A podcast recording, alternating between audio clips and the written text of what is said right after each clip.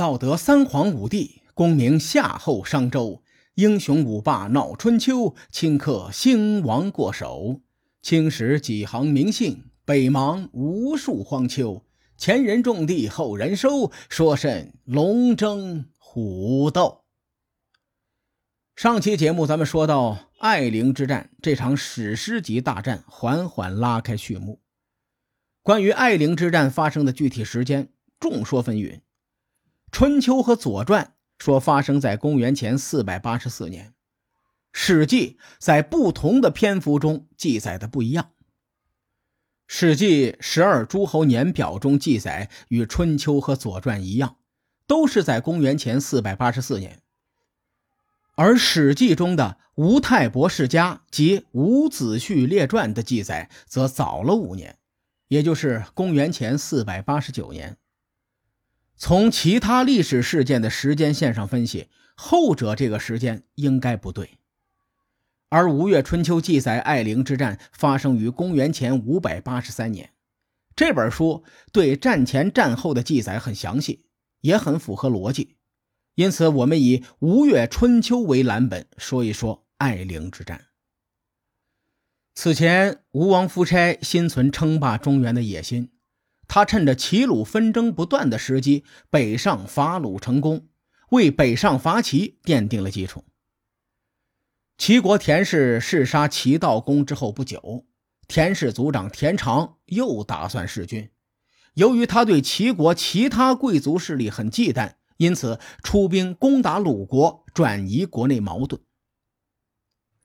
齐鲁双方在稷曲之战中不分胜负，田常始终谋划南下伐鲁。此时，一个关键性的历史人物登上了历史舞台，这个人是子贡。说到子贡，咱们就多聊一会儿。《史记》中对子贡的评价是：子贡一出，存鲁，乱齐，破吴，强晋而霸越。详细一点就是保存鲁国，扰乱齐国，破灭吴国，强大晋国，使越国称霸。吴越齐鲁四国都参与了艾陵之战，因此。大家对子贡越了解，对当时的大国博弈理解越深，所以我借子贡这滴水折射出这个历史时期。子贡原名端木赐，字子贡，是端木这个姓氏的始祖。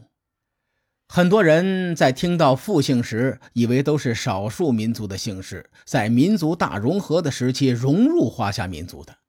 其实很多复姓都是华夏民族固有的姓氏，比如眼前的端木，以及此前说到的令狐，还有西门吹雪的西门也是。西门是因为郑国一位大夫居住在国都西门，便自称西门氏。说完子贡的姓氏，说说他名字的来历。传说子贡母亲在怀他的时候，梦见一个神仙送了一块宝玉。因此，给他起名单字赐，赏赐的赐，全名就是端木赐。子贡在历史上赫赫有名，他是孔子的学生，位列孔门十哲之一。据传说，孔子有弟子三千，贤人七十二，孔门十哲等于最杰出的前十名弟子，子贡就位列其中。众所周知。孔子最得意的弟子是颜回，颜回号称七十二贤人之首，这是孔子主观的感受。假如我们用世俗的眼光来衡量这些弟子，子贡有坐二望一的实力。个人而言，我自己则认为子贡的世俗成就最高。在孔子的众多弟子中，子贡是首富，巨有钱的那种。这么说吧。孔门十哲中，其他九个人的钱加起来，我估摸着都没有子贡钱多。我们在各种场合会听到“儒商”这个词儿，“儒商”并不是指儒雅的商人，“儒商”是儒家思想与商业结合在一起的商人。儒商有着超越功利的特征，他们往往有崇高的责任感，救世济民。后世涌现出来的徽商、晋商、淮商、闽商等等商业帮会，内在都有儒商精神。孟子中有这样一句话：“穷则独善其身，达则兼济天下。”从孔子门徒看来，颜回做到了独善其身，子贡做到了兼济天下，这俩都是牛人。咱们重点来说子贡。子贡这个人很有家国情怀。当时鲁国有一条法律，如果有鲁国人在外国沦为奴隶，谁能把他赎回来，可以国库报销赎金。有一次，子贡在外行商时赎回一个鲁国人，他回国后拒绝向国库领钱，说：“算了，一家人不说两家话，也没花多少钱，就不报销了。”说实话。子贡真是讲道理的人，他兜里的钱可能比鲁国国库都多。孔子听说后对他说：“孩子，你这是站在道德制高点上对别人进行道德绑架呀！你有钱任性，可以不找国家报销；别人有样学样，也不找国家报销，来彰显自己的道德水准。大家都这么做，今后……”会有很多人不愿意为同胞赎身了。从这件事儿，咱们可以看出孔子和子贡这对师生的家国情怀。当齐国的田常对鲁国虎视眈眈之时，孔子愁的白胡子都多了好几根孔子召集弟子说：“诸侯间征战不休，我以此为耻。鲁国是我的祖国。”我祖坟埋在那里，你们谁愿意出国尽力？一般遇到这种情况，其他师兄弟的头都会齐刷刷的扭向子贡，子贡是最合适的人选。子贡一拱手，告辞，当即动身出国游说去了。子贡最先北上去了齐国，拜见田常，说：“大哥。”鲁国是个很难攻打的国家，您却要攻打鲁国，这不是草率吗？田常觉得很奇怪，鲁国哪里难攻打了？要不是看你个子贡不是傻子，我早叫人把你轰出去了。子贡说：“你看，鲁国城防薄弱，国君和傻子一样，大臣不中用，士兵不好战。您不应该去攻打鲁国，不如去攻打吴国。”吴国城防森严，守将善战，士兵精锐，这才是容易攻打的国家。听完子贡这番话，田常当时就懵了，这是什么逻辑？他反应了半天，才勃然大怒地说：“你在教我做事吗？你真是大聪明，你的观点和别人恰恰相反，你说的都是什么鬼？”子贡这个时候才说：“先生。”您先别着急，我听说您三次向国君要求封赏都被拒绝了，那是因为齐国大臣还没有顺从您。您现在想通过攻打鲁国来建立功勋，以换取功劳，可齐国打鲁国那是轻松加愉快，打下来的功劳和您没有半毛钱关系，您还把功劳拱手让给了别人。到时候您在上与齐王渐行渐远，在下与大臣离心离德，如此一来，田氏在齐国的处境危如累卵。而攻打吴国就不一样了，吴国很强，齐国攻打吴国必须全力而为。齐军大举出征，国内空虚，您可以顺势孤立国君，进而控制齐国。田常听完，当时就跪了。子贡先生，您真是个人才，这个计划太好了。可是，齐军已经在鲁国城门外，我们现在撤兵到吴国，会引起其他人的警惕，怎么办才好？子贡又说：“没关系，您先按兵不动，我去南方拜见吴王，请吴王出兵救援，到时候您发兵迎击吴军。”田常连连点头：“好，好，好，就这么定了。”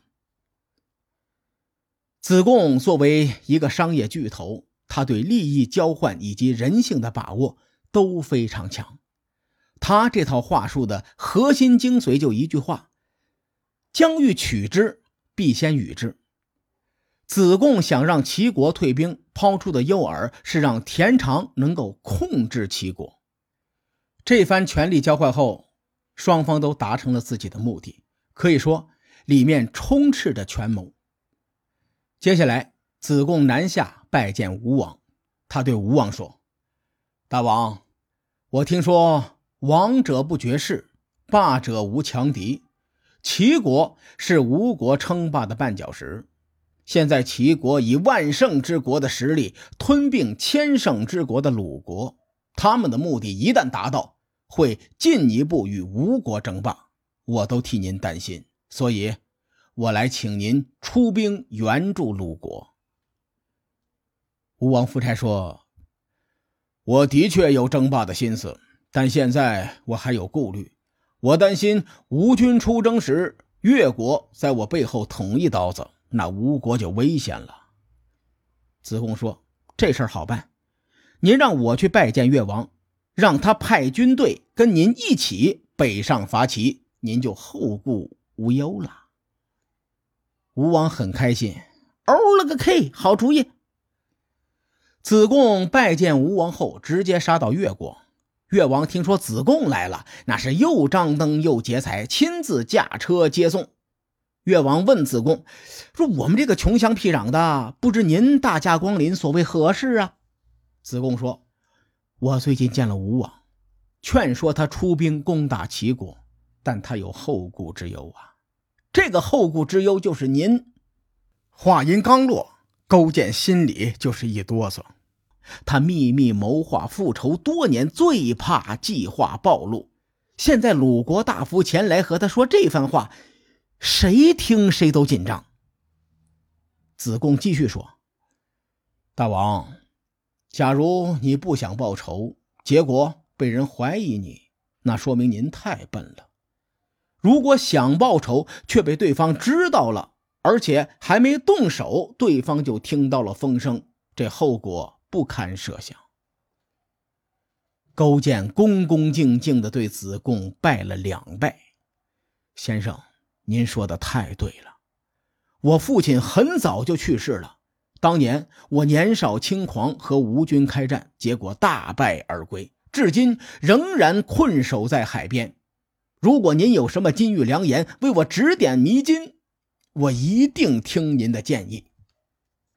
子贡说：“现在吴王有攻打齐国和晋国的意向，您一定不要吝惜财富，最好把重金献给吴国，让吴国出兵。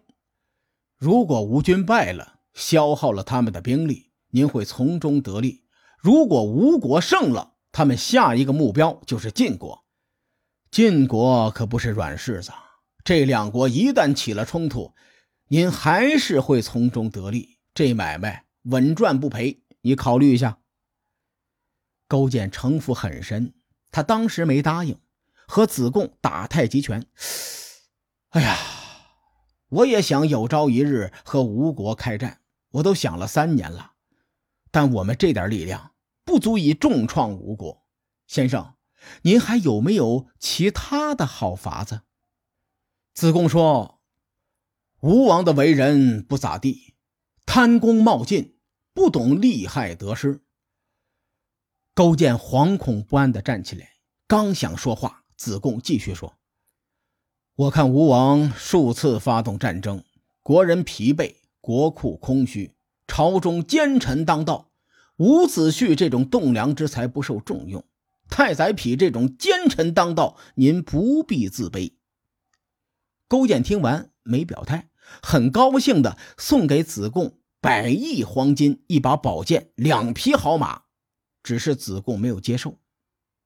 哎呀，真是个土豪，有钱任性。我在春秋时代的话，一定想和子贡做朋友。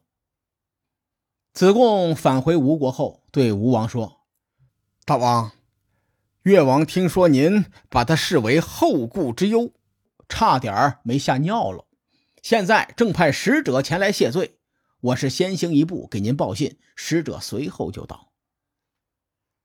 随后，子贡在宾馆里住了五天，果然有越国使者前来，而且对吴王说：“大王，越国人民得您恩赐才能苟活，现在听说您要成就霸业，我们虽然弱小，但很有诚意。我们打算动员越国全部士兵三千人。”由越王勾践亲自带兵做吴国的先锋部队，即使我们这些人阵亡了，也死而无憾。